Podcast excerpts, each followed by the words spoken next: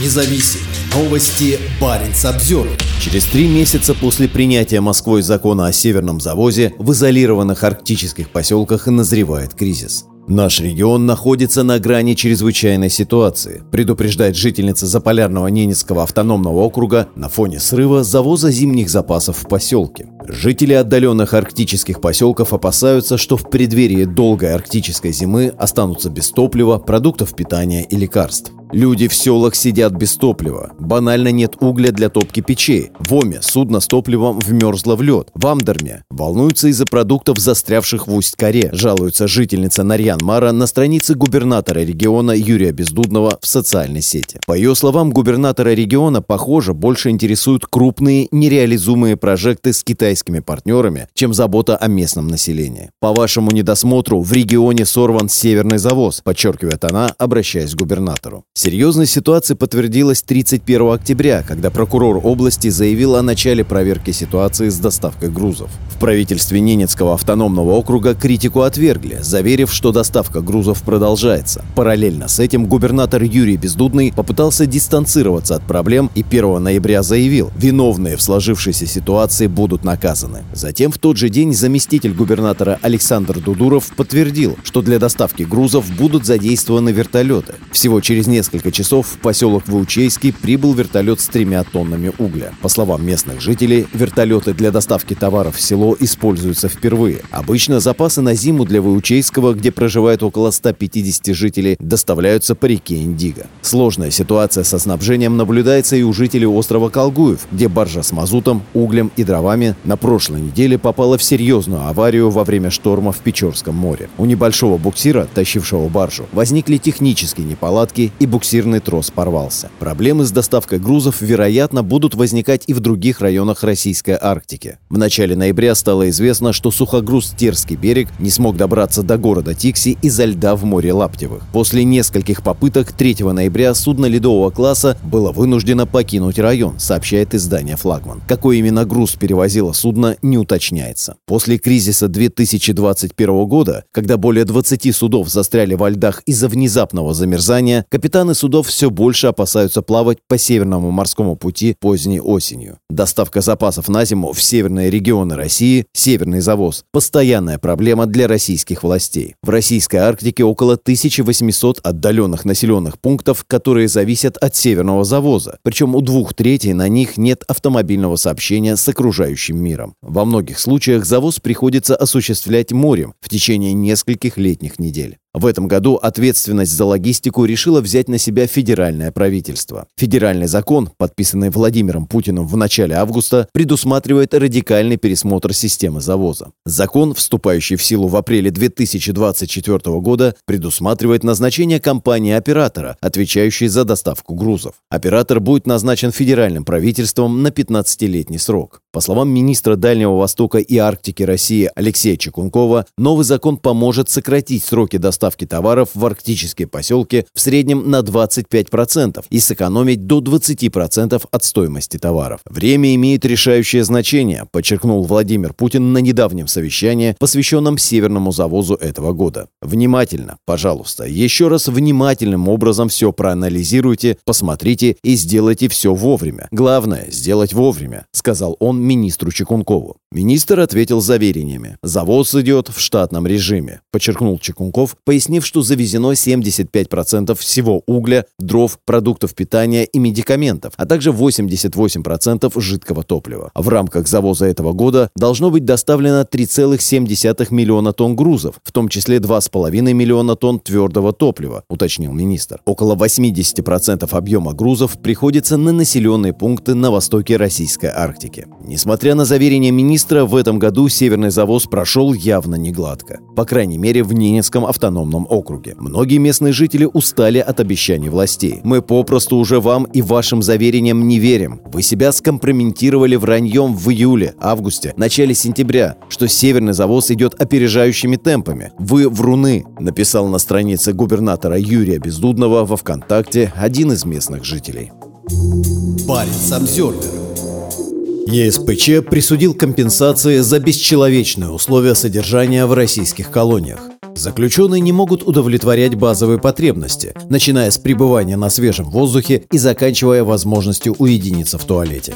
Европейский суд по правам человека коммуницировал десятки жалоб от российских заключенных. Среди них есть жалобы из колоний северных регионов – Коми, Мурманской и Архангельской областей, обратил внимание Баренц Обзервер. В решении, опубликованном на сайте ЕСПЧ, указаны конкретные примеры нарушения прав заключенных. В первую очередь это недопустимые условия содержания, переполненность камер, отсутствие, нехватка или низкое качество воды и еды, недостаток свежего воздуха и освещения, отсутствие или недостаток физической активности на улице, ограниченные возможности для досуга и образования. Многие жалобы касаются невозможности уединиться при отправлении естественных нужд. Кроме того, доступ к туалету может быть ограничен, как и доступ к душу. Заключенных периодически содержат в одном помещении с людьми, которые заражены инфекционными заболеваниями. Камеры грязные, в них встречаются насекомые или грызуны. Заключенным, чьи жалобы были коммуницированы, ЕСПЧ назначил компенсации. Их размер варьируется от 5 до 12,5 тысяч евро. Европейский суд по правам человека уже признавал условия в российских тюрьмах недопустимыми и бесчеловечными. Более того, российское государство ранее выплачивала компенсации, присужденные ЕСПЧ. О пыточных условиях содержания неоднократно рассказывал политик Алексей Навальный. Его регулярно заключают в ШИЗО, где он сталкивается с холодом, голодом, невозможностью выключить на ночь свет и прочими нарушениями прав человека. Вдобавок, к Навальному подсаживали одного и того же заключенного, не соблюдавшего нормы гигиены.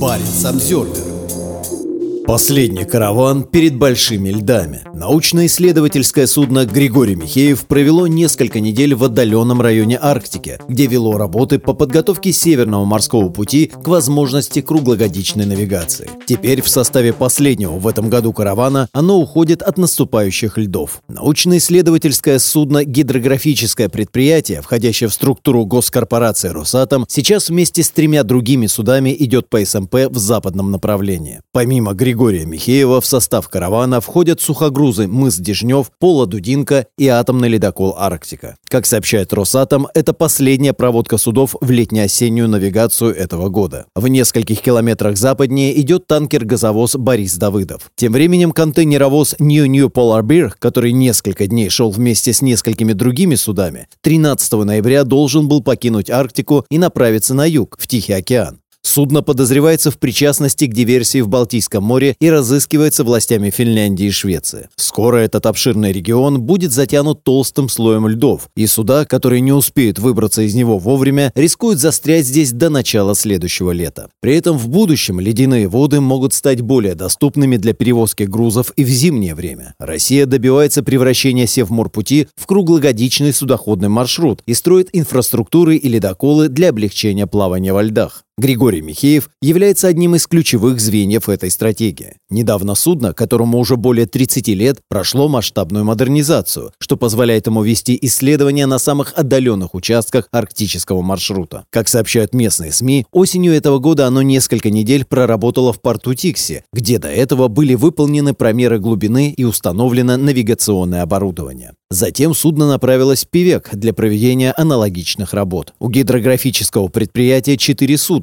все из которых предназначены для исследований в Арктике. Все они находятся в стадии масштабной модернизации и позволят компании разрабатывать карты, устанавливать навигационное оборудование и развивать морские порты вдоль побережья Российской Арктики. По данным корпорации, в ближайшие три года из госбюджета на развитие морских портов в регионе планируется направить до 35 миллиардов рублей. Как пояснил гендиректор предприятия Александр Бенгерт, львиная доля этих средств пойдет на пять проектов. В списке приоритетов терминал «Утренний», строительство канала и терминала для сыродосайского угольного месторождения, нефтяной терминал «Порт Бухта-Север» и создание грузового морского терминала на мысе Наглейнин в районе Певека. В последние несколько лет в развитие инфраструктуры СМП уже были вложены крупные средства. По словам Бенгерта, только на работы по терминалу «Утренний», обслуживающему проект «Арктик СПГ-2» компании «Новотек», в 2020-2022 годах гидрографическим предприятием было освоено почти 100 миллиардов рублей. Основная часть – это дноуглубительные работы. По данным предприятия, только для терминала «Утренний» за последние три года с дна Обской губы было извлечено более 24 миллионов тонн грунта. Парень Самсервер Финляндия может закрыть погранпункты с Россией из-за нелегальной миграции. Глава МВД Финляндии считает, что меры, связанные с закрытием пограничных пунктов с Россией, направлены на борьбу с нелегальной миграцией со стороны России. Финляндия в скором времени может ограничить работу погранпунктов на границе с Россией, вплоть до их закрытия. Об этом заявила глава МВД Финляндии Мария Рантанин в ходе пресс-конференции 14 ноября. Слова Рантанин цитирует финское издательство «Ули Новости». Например, если это необходимо для поддержания общественного порядка, обеспечения национальной безопасности или предотвращения серьезной угрозы здоровью граждан, заявила Рантанин. Меры, о которых говорит Мария Рантанин, направлены в первую очередь на борьбу с нелегальной миграцией в Финляндию со стороны России, которая резко увеличилась в последнее время. Деятельность российских властей изменилась таким образом, что попасть из России в Финляндию стало возможным, несмотря на отсутствие необходимых документов. То есть мы говорим о нелегальной миграции, говорит Рантанин. По словам главы МВД, предпринятые в Финляндии меры будут позволять при необходимости ограничить пересечение границы между Россией и Финляндией. Ранее резкий наплыв беженцев в страну прокомментировал министр обороны Финляндии Анти Хяккинен. Он заявил, что обсудит ситуацию на границе с главой внешнеполитической службы ЕС Жозепом Барелем и генеральным секретарем НАТО Йенсом Столтенбергом. В последнее время в Финляндии увеличился поток беженцев, в том числе тех, кто пересекает границу на велосипедах. На этом фоне с 9 ноября Финляндия запретила въезд с территории России на велосипедах через пункты пропуска Иматра, Нуяма и Ваалима, которые находятся на юго-востоке страны. Парень Обзервер может быть, он уже бы умер и погиб где-то за вас, но это было бы не так все мерзко обидно в душе, что произошло с ним. Пострадавших в Украине военных не лечат, гонят на фронт, а за отказ воевать устраивают им травлю. Военные врачи отказываются диагностировать у раненых в Украине солдат серьезные травмы, а командование требует, чтобы те продолжали службу, невзирая на плохое физическое состояние. Баренц Обзервер рассказывает истории двух бойцов из Мурманской области, которые сейчас находятся в госпиталях, пока их жены пытаются спасти своих мужей от войны и уголовного преследования. Мой муж имеет заболевание головного мозга, им всем плевать. Получил контузию и там остался. По приезду разбирательство проводить отказались. Рапорт от его имени подделали и пытались больного в другое место сослать. Человека уже довели до психиатрической больницы. Обидно за всех ребят. Вот оно, уважение. Такой комментарий жительница Кандалакши Алина Волкова оставила на странице губернатора Мурманской области Андрея Чибиса. Речь идет о сержанте морской пехоты Северного флота Романе Волкове. Мужчина воевал в Украине, где получил минно-взрывное ранения, после чего его состояние необратимо ухудшилось. Об этом она пишет в петиции, размещенной на ее личной странице. Головные боли не проходили, было повышенное давление, шум в ушах. Врачи говорили, что это нормально для гранатометчика. От назначенного лечения толку особо не было, говорится в обращении к общественности. В мае 2023 года Волкова, который проходил лечение в своей воинской части в Алакурте, вызвал в Рио командира бригады сказал, что он едет в зону СВО, несмотря на свои боли, так как начальник медицинской службы сказал, что он здоров. Муж написал рапорт, доклад о том, что он отказывается в таком состоянии ехать в командировку. После этого началось самое интересное, рассказывает Алина Волкова в своей петиции. По ее утверждению, мужу сперва не хотели проводить врачебную комиссию. Добиться ее удалось только через суд, и Волкову установили категорию В. Но командование не оставило попыток отправить мужчину на фронт, а потом перевело в другую часть, в Симферополь, на территории оккупированного Крыма. Волкова говорит, что мужу не удалось уволиться по состоянию здоровья, рапорт не приняли. Контузию ему так и не диагностировали. По закону за нее полагается крупная выплата. Зато диагностировали много других болезней, связанных с головным мозгом. Полноценной помощи в стационаре сержант Волков так и не получил. Алина Волкова пообщалась с журналистом Баринс Обзервер и рассказала некоторые детали произошедшего с ее мужем. В частности, объяснила, почему он сейчас находится в психиатрической больнице. Затем женщина отказалась от публикации своих слов. Однако и петиция, и комментарии, которые она оставляет ВКонтакте, находятся в открытом доступе. Например, в группе «Солдатская правда» она комментирует новость о том, что в Украине без вести пропал боец из Алакурти и не стесняется в выражениях. Всю жизнь испоганили мужу и мне, ненавижу их. Я никогда не испытывала такой ненависти. Я бы на месте жен таких командиров сбежала бы, лишь бы не испытывать позор от того, что мой муж душегуб. Мой муж не будет прежним. Если выживет, это будет счастье. Я молюсь за него, не опускаю рук. На личной странице Алины Волковой стоит статус «Закон не всегда справедлив, а справедливость не всегда законна». Она подписана на паблике, восхваляющие ЧВК «Вагнер», размещает посты с вагнеровцами и военные песни. Почему какие-то чужие люди имеют право разрушать мою семью? Случай Романа Волкова не единственный. Сотрудники Комитета военных юристов из Волгограда утверждают, что у них на руках множество аналогичных жалоб от военнослужащих. Им не хотят ставить диагноз контузия, чтобы не платить положенные компенсации. Следовательно, и нужного лечения эти люди не получают. В перспективе их также могут отправить обратно на войну. Далеко не все пострадавшие готовы придавать своей истории огласки. На этом фоне резко выделяется Кристина Мезенцева из Заполярного в Мурманской области. Она также сейчас сражается за своего мужа, сержанта 61-й Киркинесской бригады морской пехоты Вадима Мезенцева, который получил ранение в Украине, а теперь находится в госпитале, пока его разыскивают сослуживцы. Мезенцева также опубликовала петицию, в которой рассказывает о мытарствах своего мужа. Он был ранен в Украине в начале июня прошлого года, попал под артиллерийский обстрел, потерял двух товарищей, а сам получил осколочные ранения головы, грудной клетки и правого плеча. Осколки, попавшие в тело солдата, удалять не стали, объяснив это тем, что операция слишком опасна. Острая реакция на стресс, шум в ушах, вторичные головные боли, постконтузионный синдром, хронический болевой синдром, депрессивное расстройство, заикание, плохой сон, раздражительность, повышенное артериальное давление. Так описывается состояние Мезенцева в медицинских документах, имеются в распоряжении редакции. Также мужчина получил серьезную травму колена, у него был разорван мениск. В июне у бойца случился инсульт, его пришлось госпитализировать на машине скорой помощи. Невзирая на все это, командование неоднократно пыталось отправить Мезенцева на войну. В ответах на жалобы, которые писал боец и его супруга, говорится, что найденные заболевания не препятствуют исполнению обязанностей военной службы. В воинской части над солдатом издевались, оскорбляли его, упрекали в трусости, говорит Кристина Мезенцева в своей петиции. Сейчас Вадим Мезенцев находится в одном из городов Центральной России. Мужчина лечится в медицинском учреждении, называть которое Кристина не стала по соображениям безопасности. В этом городе Мезенцева, по словам его жены, пытались разыскать представители Северного флота. Кристина утверждает, что знает имена всех, кто принимал в этом участие. Параллельно командование шлет матери солдата письма, где грозит Мезенцеву уголовным преследованием за уклонение от службы. Кристина Мезенцева говорит, что ее семья на протяжении 10 лет была примером патриотизма. Пока ее муж служил, ездил в командировки в Сирию, она работала в школе учителем русского языка и литературы. Теперь ее сильно тянет обратно, она скучает по своим ученикам. Мы с детьми на всех, вот просто везде, на всех э, вот, мероприятиях патриотических. Поймите, патриотизм это что? Это любовь к родине. Я вот свою родину люблю. Я не считаю, что э, от чувство большого патриотизма надо до того, извините, чокнуться, чтобы в полусмертном состоянии идти куда-то ради кого-то. Почему меня жену отлучили от мужа? Я вот это понять до сих пор не могу. Почему мой ребенок и я, мы не видим своего ну, мужчину рядом, да? Угу, угу. Вот я не понимаю, почему какие-то чужие люди имеют право разрушать э, мою семью. Почему он принадлежит кому-то, но не нам с дочерью.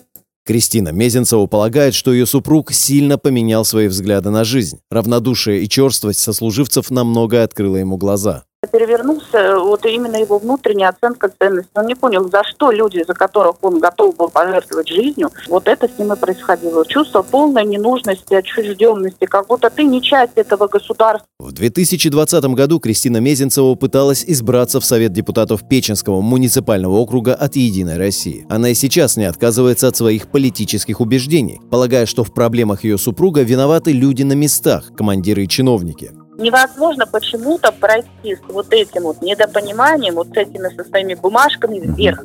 То есть ты, ты не, не можешь свой вопрос вот этот, который легко решаемый, тебе так кажется, донести до вышестоящей власти. Вот в чем дело.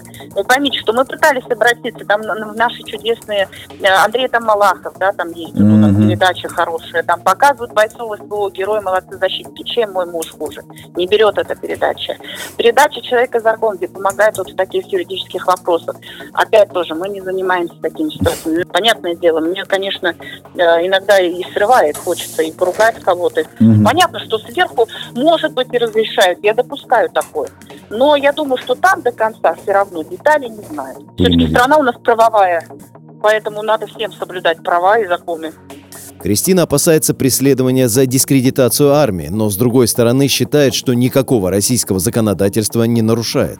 Здесь, еще раз говорю, проблема в конкретных поименных, пофамильных лицах. Вот этих вот лиц, их надо убирать. Да, я очень боюсь, я до сих пор боюсь. Я знаю, что будет. И муж мой понимает то, что э, вот это все не пройдет все равно бесследно. Понимаете, они опять еще приедут. Эти люди от нас не отстанут. Это пример. Это пример для тех ребят, у которых, возможно, нет такой жены, как я, которая будет бежать там, да, и что-то доказывать, пытаться.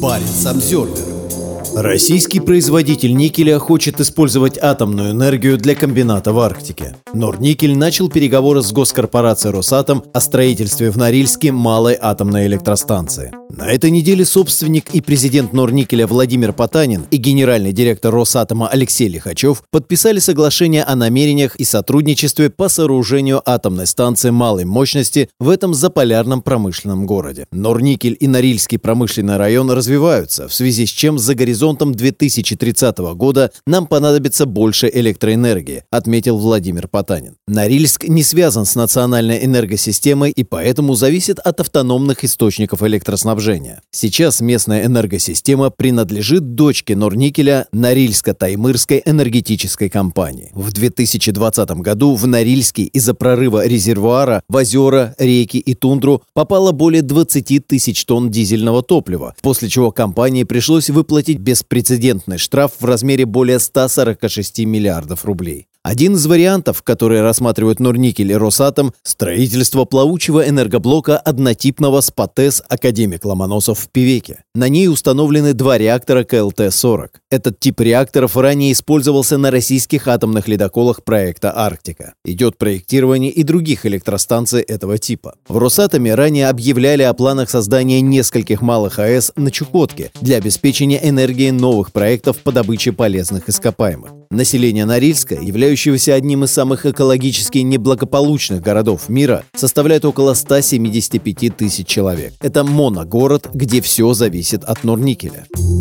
Парень Самсервер Финляндия закрывает четыре пункта пропуска на границе с Россией. Причиной жестких ограничений стал наплыв просителей убежища из третьих стран. Финские власти полагают, что этот процесс кто-то контролирует и опасаются за безопасность государства. Финские власти в ночь на субботу 18 ноября закрывают пункты пропуска на южной границе с Россией. Об этом сегодня на пресс-конференции заявили премьер-министр страны Петери Орпа и министр внутренних дел Мария Рантанин. Свою работу прекратят пункты пропуска Валиама, Торфяновка, Нуяма, Брусничная, Иматра, Светогорск и Нейрала, Вертиселя. Пересечь границу там не сможет никто, в том числе сами финны. Также на закрытых пунктах пропуска не будут принимать заявления о предоставлении убежища. Подать такое заявление теперь можно будет только на пограничных переходах Сала и Вартиус. Ограничения будут действовать до 18 февраля. Их причиной стал рост числа мигрантов из третьих стран. За минувшие дни на границу явились 280 человек человек, запросивших в Финляндии политическое убежище, передает Хельсинги Санамат со ссылкой на замначальника пограничной службы Марку Хасинина. Их спокойно пропустили российские пограничники, невзирая на отсутствие у этих людей шенгенских виз. Очевидно, что это явно серьезная угроза национальной безопасности. Эта деятельность четко организована, она не возникает сама по себе, сказал Хасинин. По последним данным, это явление сегодня уже распространяется на север. Здесь существует явная опасность эскалации, и эти меры направлены на то, чтобы ситуация не вышла из-под контроля. По словам Хасинина, российская сторона в ответ на претензии заявляет, что у них нет реальных оснований препятствовать переезду граждан третьих стран к финской границе. Накануне журналист Фонтанки наблюдал, как в нейтральной зоне между границами России и Финляндии человек в камуфляжной форме передал мигранту детский велосипед. Парень Самсервер Морпехи Киркинесской бригады чествуют пенсионерку, пожертвовавшую полмиллиона рублей на новую боевую экипировку пропагандистском ролике в качестве образца для подражания представлена пенсионерка из Мурманска, потратившая якобы все свои сбережения на поддержку российских воинов. Марине Михайловне Таранич, которая якобы обратилась к российским военным с желанием пожертвовать им 500 тысяч рублей на войну против Украины, известно немногое тщательно срежиссированном видеоролике так называемого Народного фронта Таранич стоит в верхней одежде и шапке и даже с рюкзаком. На столе рядом с ней лежат три тепловизора и мобильная метеостанция, приобретенные благодаря ее пожертвованию. Женщина со слезами на глазах выражает благодарность российским бойцам, называя их героями. «Порыв такой – помочь чем-то», – пояснила она. Как пояснил руководитель Мурманского отделения ОНФ Максим Сахневич, военное оборудование будет использоваться 61-й отдельной бригадой морской пехоты в боях в Украине. На таких женщинах Россия держится, подчеркнул он. Поступок мурманской пенсионерки отметили в вооруженных силах. На сайте Министерства обороны военные благодарят Марину Таранич за пожертвования и сообщают, что оборудование будет отправлено морским пехотинцам, сражающимся на передовой. В письме, подписанном заместителем начальника отдела береговых войск Северного флота Сергеем Фисенко, говорится, что поддержка Таранич мотивирует бойцов на достижение поставленных целей. В отношении реальности поступка Таранич есть определенные сомнения. 500 тысяч рублей – это огромная сумма для обычной пенсионерки. Среднемесячная пенсия в России составляет около 18 тысяч рублей. Так называемый Народный фронт тесно взаимодействует с российскими спецслужбами и регулярно организует различные пропагандистские акции.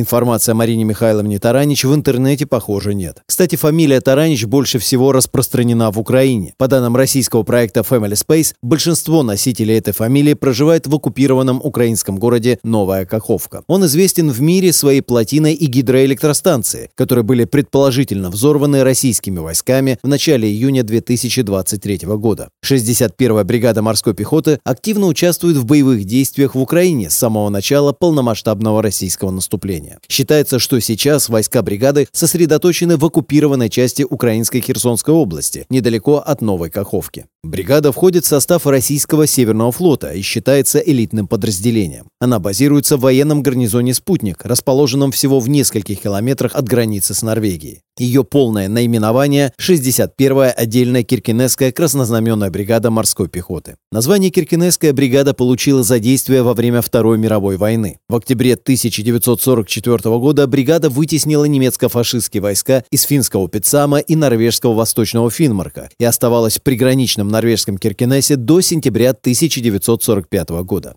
Непосредственно перед полномасштабным наступлением бойцов бригады доставили на Черное море три десантных корабля Северного флота. Впоследствии один из кораблей, Оленегорский горняк, пострадал от украинских ракетных ударов. Точное число погибших в Украине бойцов 61-й бригады неизвестно, но, скорее всего, счет идет на сотни. Только 200-я отдельная мотострелковая бригада, базирующаяся в соседней Печенге, потеряла по оценкам более 2000 человек. В выпущенном в начале 2023 года докладе норвежской военной разведки утверждается, утверждалось, что от сил бригады осталась только одна пятая часть, что указывает на гибель более 1500 человек. Парень Обзервер Знания Саамов помогают в выработке климатической политики. Недавно в Финляндии был создан Саамский климатический совет, задача которого стала внедрение новых способов принятия решений в Арктике. Это может помочь принимающим решения избежать части противоречий, возникающих в процессе общественного обсуждения в других странах Северной Европы. Идеалист сказал бы, что формирование политики – это результат сбалансированного отбора информации от заинтересованных сторон и экспертов с учетом прав меньшинств. При этом циник сказал бы, что политика разрабатывается и осуществляется на основе отраслевых интересов и согласовывается посредством политических компромиссов. Хотя истина часто лежит где-то посередине. Созданный недавно в Финляндии Саамский климатический совет стремится направить процесс принятия решений в сторону первого варианта. По сообщению правительства Финляндии, Саамский климатический совет был создан в качестве независимого экспертного органа, задача которого – привносить в процесс выработки климатической политики различные точки зрения и знания. Совет состоит из 12 членов, половина из них – ученые, а другая половина представляет носителей традиционных знаний из разных частей Саамского региона Финляндии. Цель состоит в том, чтобы участвовать во всех этапах принятия решений путем проведения исследований и подготовки докладов и заявлений, Германии, рассказал Баринс Обзервер глава совета Клемети Някелярви. Някелярви занимается исследованиями в университете Оулу в качестве постдокторанта. В 2008-15 годах он занимал пост президента Саамского парламента Финляндии. В Финляндии Саамский парламент существует с 1973 года. Он выступает за права и выражает точку зрения саамов. Кроме того, в принятой в 2021 году арктической стратегии Финляндии подчеркивается важность учета знаний саамов как во внутренней, так и в международной климатической политике. По словам Тима Койвурова, профессора-исследователя Арктического центра Университета Лапландии в Раваниеме, Создание Совета по климату – это конкретный способ притворения этой стратегии в жизнь. Хотя Совет еще не приступил к работе, Некелярви разделяет мнение Койвурова о потенциале и полномочиях Совета по осуществлению реальных изменений в выработке политики на государственном уровне. В климатических планах Финляндии есть упоминание о саамах. Часто это происходит в контексте признания уязвимости саамской культуры и делается по требованию составлению законодательства. При этом пока традиционные знания не учитываются при выработке климатических мер, и я думаю, что созданием климатического совета ситуация изменится, сказал Неки Лярви. Вот пример решения, на которое мог повлиять Саамский климатический совет. Если бы он существовал год назад, он бы занялся вопросом выплаты финским правительством компенсации оленеводам за ухудшение пастбищных угодий. В итоге по этому вопросу было принято отрицательное решение, против чего выступили многие представители Саамской общины. Думаю, в будущем Саамский климатический совет сможет сыграть ключевую роль в таких случаях. Он будет оценивать изменения погодных условий и климата с использованием научных данных и традиционных знаний Саамов, сказал Неки Лярви. Споры по поводу ветроэлектростанций и горной добычи. Все страны Северной Европы подписали Парижское соглашение по климату, поставив перед собой амбициозные цели по снижению глобального потепления. Российское нападение на Украину привело к прекращению поставок энергоносителей в Европу, что побудило правительство стран Северной Европы ускорить переход на новые и более экологически чистые источники энергии. Вдобавок ко всему, Европа пытается снизить зависимость от критически важного китайского сырья, что увеличивает потребность в добыче полезных ископаемых. В частности, в Норвегии амбициозная климатическая политика привела к росту интереса к строительству ветряных электростанций в местах вроде Фоссена. Это привело к разногласиям и юридическим спорам из-за их воздействия на жизнь и культуру саамов. По мнению Некелярви, таких противоречий можно было бы избежать, если бы учитывались взгляды и знания саамов. Для успеха амбициозной климатической политики необходимо участие саамов, которое можно обеспечивать при помощи такого учреждения, как Климатический совет. Что касается обсуждаемых сейчас проектов строительства ветряных электростанций, Некелярви призывает принимающих решения учитывать точку зрения саамов и научно обоснованную точную информацию, прежде чем принимать какие-либо решения относительно планируемой ветроэлектростанции Дави в норвежском Лебесбю. Если ветровая электростанция Дави будет построена, она окажет влияние на саамов не только в Норвегии, но и в Финляндии, считает Некелярви. Как следует относиться к самам при разработке климатической политики? В то время как Неки Лярви неоднократно подчеркивает необходимость учета их знаний и идей, Анья Мария Кискитало, советник отдела по делам ЕС Совета Саамов Норвегии, подчеркивает, что Саамов следует рассматривать не как экспертов или участников, а как обладателей неотъемлемых прав. Поэтому не должно быть никаких разговоров о балансе интересов. Мы не группа интересов. Мы коренной народ, имеющий право развивать свою культуру, промыслы и принимать решения в своих делах, заявляет Кискитала.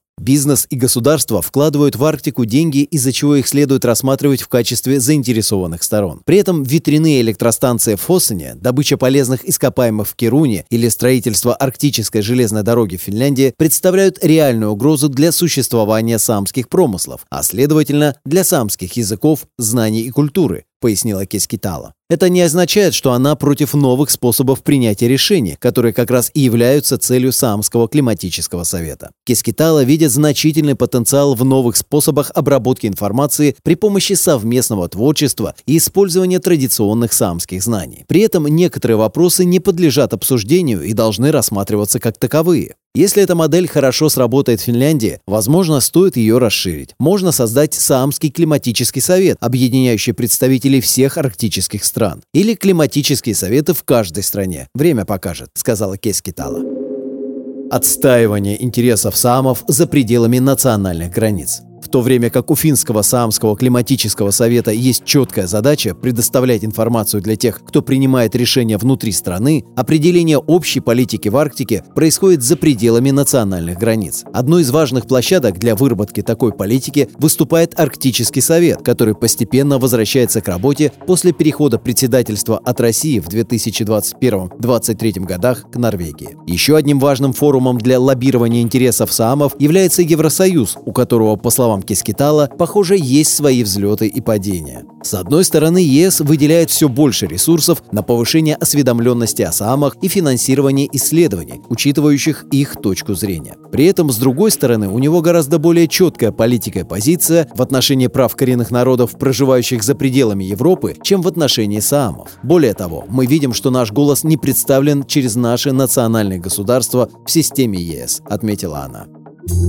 Парень Самсервер Мигранты идут на север. Финские власти сообщили о группе нелегалов из Азии и Африки на пункте пропуска Вартиус. Мигранты прибыли на финскую границу из карельского города Костомукша. По словам местных жителей, им помогали российские пограничники. На финском международном пункте пропуска в Артиус 16 ноября прибыла группа беженцев из Сирии, Йемена и Сомали. По информации пограничной службы Финляндии, в группе насчитывалось 18 человек. Они пересекли российскую границу на велосипедах. У прибывших лиц не было при себе проездных документов, необходимых для пересечения границы. Лица обратились с просьбой о предоставлении убежища в Финляндии, сообщило ведомство. Накануне группу людей, похожих на беженцев, видели в Костомукше, российском городе в 35 километрах от границы границы. Их фотографии были размещены в местном паблике «Антибеседка Костомукша». Некоторые комментаторы предположили, что мигрантам помогли добраться до северного города, а дальше до границы. Ранее журналист петербургского издания «Фонтанка» сумел заснять, как мигрант, пересекавший границу между Финляндией и Ленобластью, получил велосипед от мужчины в камуфляже. Эти факты соответствуют предположениям властей Финляндии, что поток просителей убежища к финской границе координируется Россией. Накануне 16 ноября премьер-министр Финляндии Петери Орпа и министр внутренних дел Мари Рантанин анонсировали закрытие пограничных переходов на южной границе с Россией. Причиной такого шага стал резкий рост числа прибывающих на границу мигрантов из третьих стран. Чиновники отметили, что это явление распространяется и на север. Вскоре о возможности закрытия пункта пропуска заявили Эстония и Норвегия. Парень Обзервер. Во все тяжкие. Глава Коми озаботился запретом абортов, либерализмом и нехваткой Z на машинах. За последние несколько дней Владимир Уйба высказался о вреде либеральной идеологии, противоречащей концепции русского мира, выступил за запрет абортов, отругал водителей автомобилей за отказ наклеивать литеру Z на свой транспорт. Баренц Обзервер собрал все яркие высказывания одиозного губернатора за прошедшую неделю. В администрации главы Коми 15 ноября прошло первое заседание Совета по сохранению и укреплению традиционных духовно-нравственных ценностей. На заседании присутствовал Владимир Уйба, священник РПЦ, общественники и чиновники. Одной из главных тем собрания стало возможное исключение абортов из полиса ОМС, а также вероятный запрет искусственного прерывания беременности в частных клиниках. На региональном уровне я предлагаю максимально ужесточить меру ответственности за принуждение к аборту, что уже вводится в ряде других регионов, заявил Владимир Уйба. А на федеральном нужны изменения в нормативно-правовой базе, направленные на исключение из ОМС абортов, если, конечно, это не связано с риском для жизни женщины и подтверждено медицинскими заключениями. Причиной такого предложения губернатора стала демографическая ситуация в Республике Коми, которая ухудшилась за последние годы. Демография отрицательная в республике. Мы за прошлый год не дородили 800 детей по сравнению с 2021 годом, заявил Владимир Уйба. Мы этим вопросом должны заниматься не от совета к совету, а ежедневно. Должна быть рабочая группа, небольшая, но эффективная, и по вопросам трудоустройства и обеспечения жильем, и по другим. Помимо запрета абортов, губернатор решил высказаться немного о либерализме и углубиться в историю. Либеральная идеология – губительная история для любого государства государства, в том числе и России. Она не была присуща Руси. Это навязанная нашему государству идеология извне. Либералы подтолкнули нашу великую Российскую империю к смутам и революции. Чем это закончилось, мы с вами знаем. В том числе это привело к новому навязанному либерализму, повлекшему распад СССР. Этот либерализм изменял и разрушал глубинные архетипы русского многонационального народа. Пожалуй, впервые за все послеперестроечное время в общественной дискуссии региона прозвучала мысль о необходимой коррекции подходов к профилированию государствообразующей идеологии, корректуры правил поведения и норм, единении всего многоконфессионального и разнонационального русского мира. Это то, о чем много лет говорил, а местами даже кричал «русский мир», заявил глава Коми.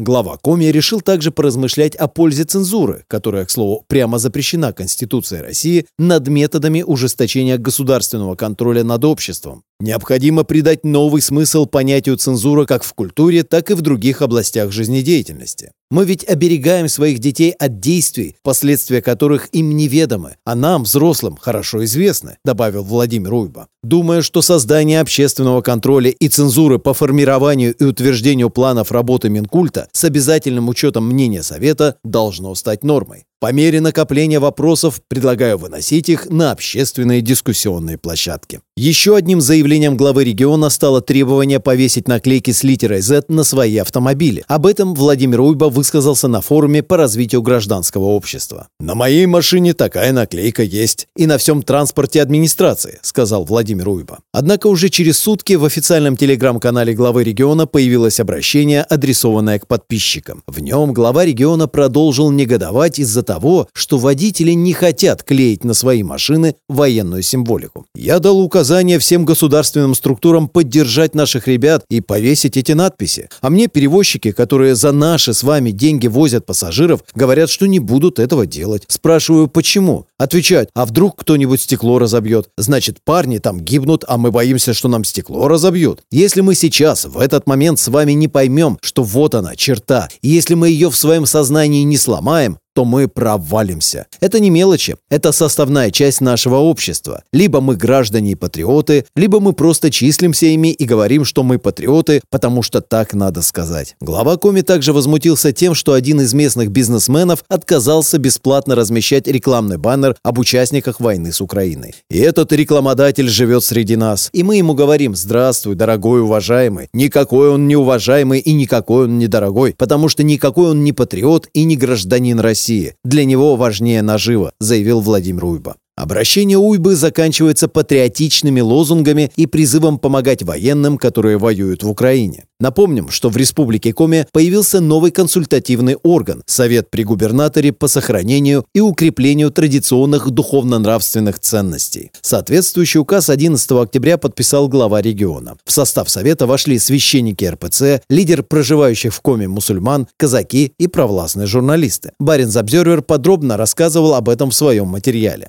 Запрет абортов по АМС и в частных клиниках стал активно обсуждаться в регионах России после начала войны с Украиной. Так, в Мордовии ввели штрафы за пропаганду абортов. Минздрав оккупированного Крыма объявил, что больницы региона перестанут оказывать услуги по прерыванию беременности. В Курской области искусственным прерыванием беременности перестанут заниматься частные клиники.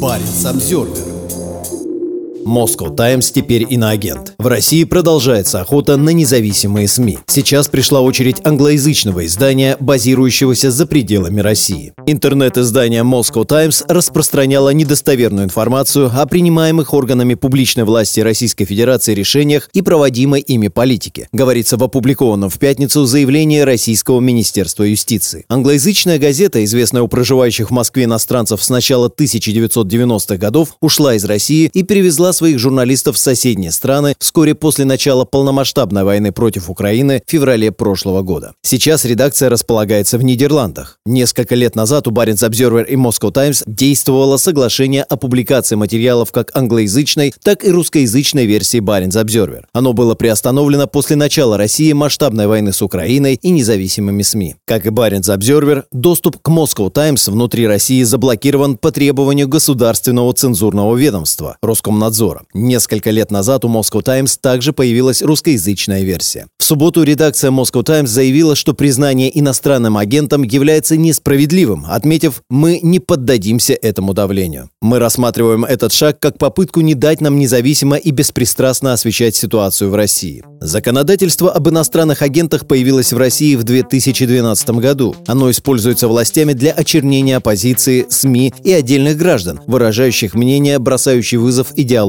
Кремля. Изначально целью законодательства были общественные организации, получающие финансирование из-за границы. В 2017 году его расширили на средства массовой информации, а с 2020 в реестр можно включать и физических лиц. Парень Самсервер на границе слезоточивый газ в столице протеста. Как Финляндия переживает миграционный кризис. Сотрудникам пограничной службы Финляндии приходится применять силу, чтобы пресечь незаконный переход границы из России. Тем временем живущие в Финляндии русские выходят на протестные акции с требованием отменить закрытие КПП. Около сотни человек пришли к зданию финского парламента в субботу 18 ноября на демонстрацию против закрытия границ. По информации Ули, митинг в Хельсинки организовали русскоязычные граждане, которые боятся, что между Россией и Финляндией опустится железный занавес. Я должна была сегодня быть в Петербурге. Вчера мои родители плакали мне в трубку, поскольку они боятся, что больше нас не увидят. Заботиться о родителях тоже очень сложно. Я не могу послать им деньги и боюсь, что не смогу к ним больше приехать, рассказала журналистам жительница страны Вера Пономарева. Тем временем финским пограничникам приходится идти на жесткие меры, чтобы ситуация на границе не вышла из-под контроля. По информации профильного ведомства, за 17 ноября на юго-восточную границу прибыло 176 просителей убежища. Для сравнения, это в полтора раза больше, чем было за минувшие 10 месяцев с января по октябрь 2023 года. Еще 67 просителей убежища прибыли в субботу на пункт пропуска в Артиус. На пограничном переходе Нейрала в Северной Карелии пограничники были вынуждены сдерживать толпу из 30 мигрантов. Границу страны люди пересекали на велосипедах. Лица обратились с просьбой о предоставлении убежища в Финляндии. После прибытия в страну они не подчинились приказам и призывам пограничников проследовать в организованном порядке на пограничный досмотр. На пограничном пункте несколько человек попытались покинуть группу. Чтобы контролировать ситуацию, пришлось применить к одному человеку максимально мягкие средства силы – атомайзер УЦ, то есть слезоточивый газ, примечание редакции. После чего ситуация успокоилась и была взята под контроль, говорится в сообщении ведомства. Финские пограничники подчеркивают, у них имеются четкие указания на то, что власти иностранного государства или другие субъекты содействовали прибытию лиц, которые незаконно пересекли границу в Финляндию. Эти выводы подтверждаются и наблюдениями очевидцев. Так, накануне россияне, стоявшие в очереди у КПП Нейреала, увидели группу мигрантов. Их привезли к шлагбауму в пассажирском автобусе, а из другого автобуса, грузового, им выдали велосипеды. Четыре международных пункта пропуска на границе Финляндии и России закрыли 17 и 18 ноября после того, как на этих пунктах появилось множество граждан третьих стран – из Сирии, Йемена, Сомали. Они просили политического убежища. Финские власти предположили, что поток мигрантов организован искусственно и является частью гибридной войны против страны. Парень Обзервер Штурм границ. На пункт пропуска между Финляндией и Россией стянули военных. Пока только для строительства. На пункте пропуска в Артиус в Восточной Финляндии готовится к наплыву мигрантов со стороны России. В приграничном российском городе Костомукше толпы приезжих, скупающих велосипеды. На пункте пропуска в Артиус в Восточной Финляндии построят временные препятствия. Об этом в воскресенье сообщила пограничная служба Финляндии. Силы обороны поддерживают пограничную гвардию в строительных задачах. Помощь не связана с контролем границ, заявляет ведомство ведомства. Заместитель командира пограничной службы Каино Томи Тирканин подчеркнул, что силы обороны не оказывают помощь в охране границы. Ситуация находится под контролем профильной службы. При этом в воскресенье финским пограничникам уже пришлось приостанавливать работу пункта пропуска из-за его перегруженности. Тем временем на российской стороне местные жители фиксируют огромное количество приезжих из южных стран. Фотографии и видео они размещают в паблике «Антибеседка Костомукша» во ВКонтакте. В одном из роликов видно, как мигрантам раздают велосипеды, необходимые необходимые для пересечения границы. Люди отмечают, что большинство приезжих – мужчины. Региональное издание «Губерния Дейли» со ссылкой на соцсети пишет, что приезжих начали останавливать на въезде в Костомукшу. Как известно, перед Костомукшей за несколько километров от города на трассе стоит пограничный пункт, который проверяет документы у всех въезжающих в город. Именно у этого пункта сейчас скапливаются беженцы. Люди идут по дороге пешком, а также на велосипедах, сообщают журналисты. Позднее мэр Костомукши Сергей Новгородов сообщил, что для приехавших людей оборудовали пункт обогрева. Ситуация находится под контролем, заявил чиновник. Напомним, ранее власти Финляндии были вынуждены закрыть четыре пункта пропуска на границе с Россией из-за резко выросшего числа просителей убежища из третьих стран. Граждане Сомали, Йемена и Сирии целыми группами приезжали на границу без необходимых документов. По мнению финских властей, поток беженцев был создан искусственно и является частью гибридной войны. Парень Самсервер